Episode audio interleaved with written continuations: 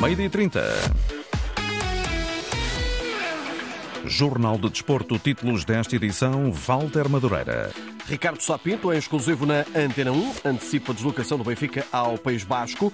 Carlo Ancelotti fala da recepção ao Braga, Inácio de Inácio. Adeptos do Antuérpia provocam desacatos no Porto. O Conselho de Arbitragem continua a estudar a possibilidade de criar entidade externa para gerir setor. Ouvimos as ideias dos candidatos à liderança do Marítimo e Pedro Caixinha na luta pelo título no Brasil. Jornal de Desporto, a edição é de Walter Madureira. O Benfica joga quase tudo ou nada esta quarta-feira diante da Real Sociedade. Empate só não dá eliminação caso o Inter perca em Salzburgo. O Benfica que continuará a depender de vários resultados, além de ter um passado difícil em Espanha, onde só venceu duas de 12 ocasiões. Na Real Sociedade jogou Sapinto, que nota, no entanto, melhorias no Benfica com defesa a 3. Esta linha de 5 que o Benfica tem, nesta altura, que eh, alcançou alguma estabilidade, alguma segurança defensiva, que era o que a equipa precisava para voltar aos, aos resultados. Parece-me também ser uma boa solução, porque a Real Sociedade jogando aquele 4-2-3-1 e por vezes às vezes em 4-4-2, poderá, os três, a linha de três centrais poderá sempre equilibrar quando a equipa estiver no ataque, eh, criando superioridade numérica e, e não se expor tanto a, a contra-ataques ou ataques rápidos da parte da Real Sociedade.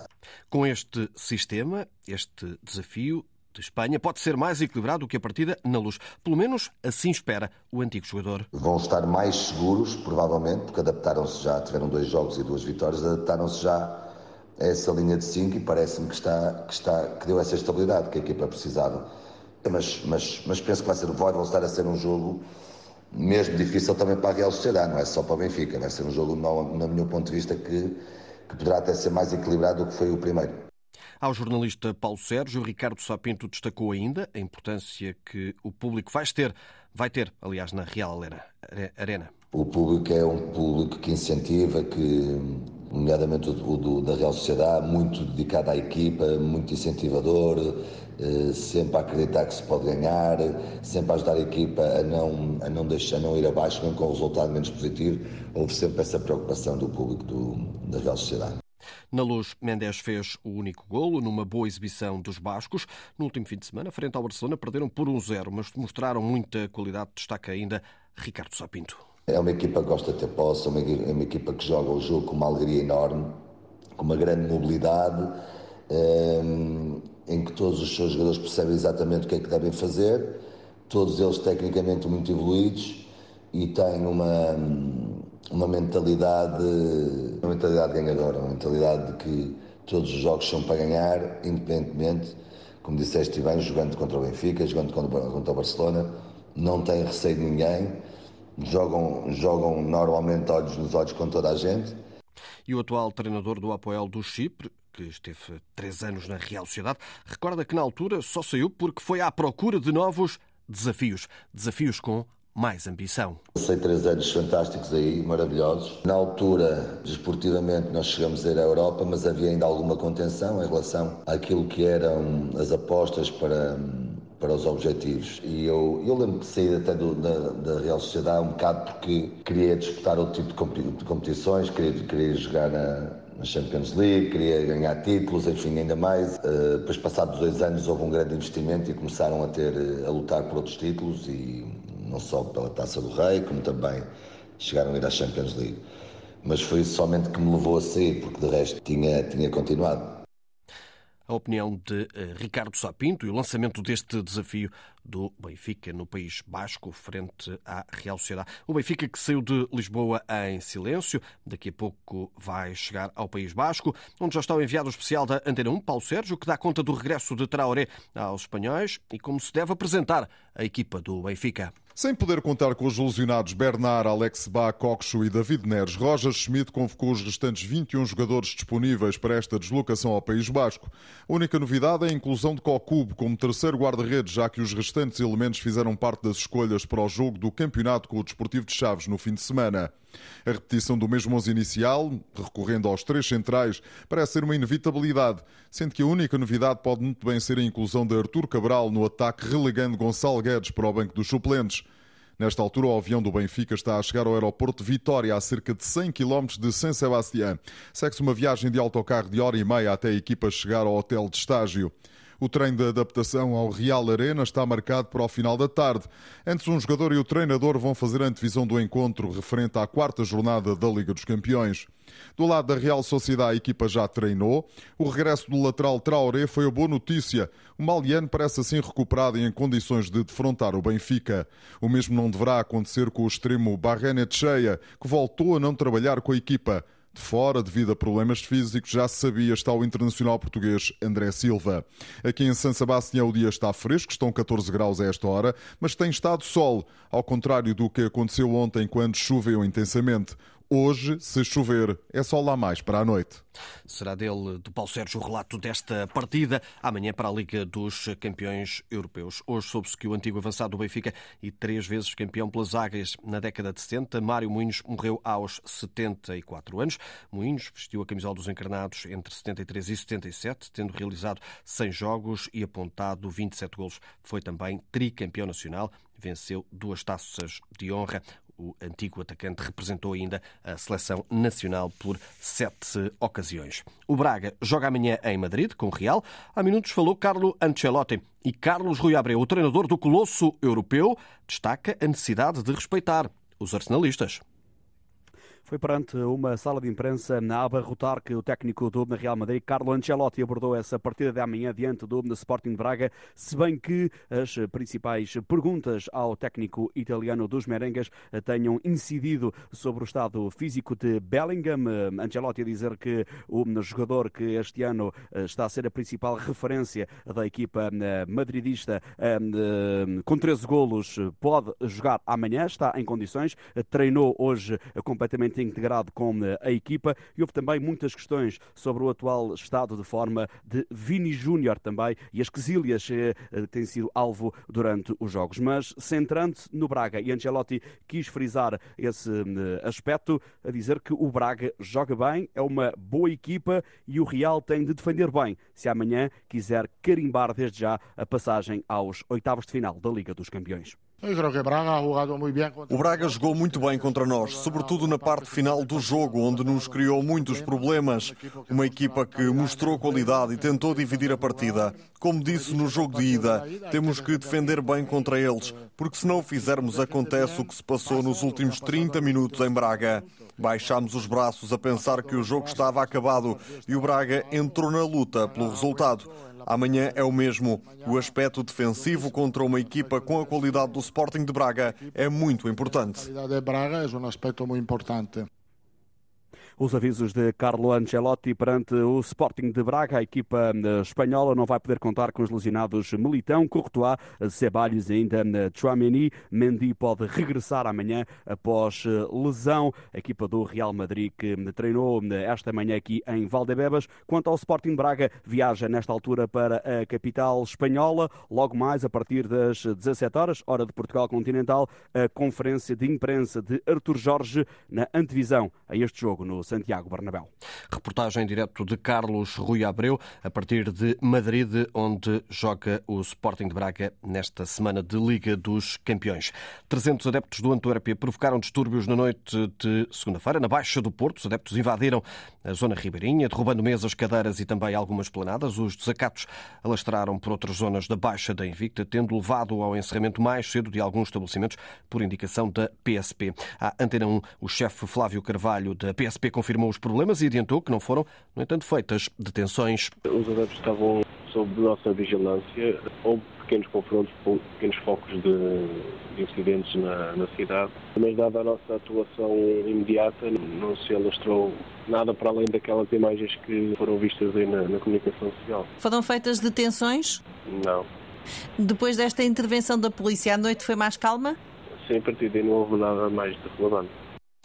A PSP a ter necessidade de intervir para eh, calmar os adeptos do Antuérpia. O Futebol Clube do Porto pode hoje dar um passo de gigante rumo aos oitavos de final da Liga dos Campeões Europeus. Recebe às 8 da noite o Antuérpia, depois de ter vencido por 4-1.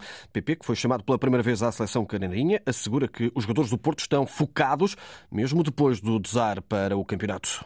É, sabemos que a gente tem que entrar no foco total, temos que entrar no máximo desde o início da partida é, para conseguir um belo resultado. E Sérgio Conceição tem clara a ideia que quer para este jogo. Um jogo diferente daquele que tivemos lá. Uh, poderá, haver e vão haver com certeza, vão, vão, vai acontecer uh, momentos semelhantes uh, ao que. Estou a falar de momentos de jogo, semelhantes àqueles que passamos na Bélgica. Se cabe-nos a nós levar o jogo para onde nós queremos e, e, e ganhar. O treinador do Antuérpia, Mark Van Bommel, último classificado deste grupo H, admite que a situação da sua equipa é muito difícil. Omdat je, uh, kijk, vorig jaar a situação é difícil. No ano passado ganhamos o campeonato. Conseguimos algo fantástico. Não faz diferença com quem vamos jogar. Estamos a aprender. Contra o Floco do Porto, jogamos bem na primeira parte. Se virmos os golos que sofremos, podemos dizer que é futebol de alto nível. Não vou dizer que vamos ganhar aqui no Porto, mas perder 4-1 com eles foi uma forma de aprender com a experiência. Três derrotas são um momento de aprendizagem, mas aí começa a ser difícil motivar os jogadores. Agora temos este jogo pela frente, mas vamos continuar em busca de algo positivo. Temos de melhorar. Dan is de moeilijkheidsgraad voor ons 100. O Futebol Clube do Porto joga frente ao Antuérpia às 8 da noite. O conhecido adepto do Futebol Clube do Porto, Miguel Guedes, diz que a equipa portista tem que ganhar e recordar o passado recente. É preciso olhar para o momento do Porto e para o momento do Antuérpia. Todos nós nos lembramos o ano passado o que aconteceu com o Bruges, o Clube Bruges, a forma como nos derrotou no Dragão e que depois nós demos o troco, felizmente, uh, na Bélgica, uh, na mesma medida. Mas aqui é impensável que aconteça o mesmo, ou seja, nós ganhamos 4-1 em Antuérpia e agora esta, esta, esta segunda volta, digamos assim, tem que passar por uma vitória do Porto para que quase que fechemos as contas uh, deste grupo e passemos os oitavos de final. Miguel Guedes eh, sublinha ainda que este Futebol Clube do Porto, nesta temporada desportiva, tem sido uma equipa muito irregular. Tem sido um Porto muito ciclotímico durante este ano. E como tal, olhar para o que este Porto Antuérpia hoje é também olhar ao que o Porto tem sido e o Antuérpia tem também valido. Eh, é verdade que o Antuérpia não é uma equipa absolutamente extraordinária, eh, mas, mas o Porto também tem tido adensado dúvidas o Porto tem jogado sobretudo contra si próprio mais do que jogado contra adversários, até porque tem jogado muito bem contra adversários mais difíceis, por vezes, e, e, e, de uma forma muito errónea contra adversários teoricamente mais fracos.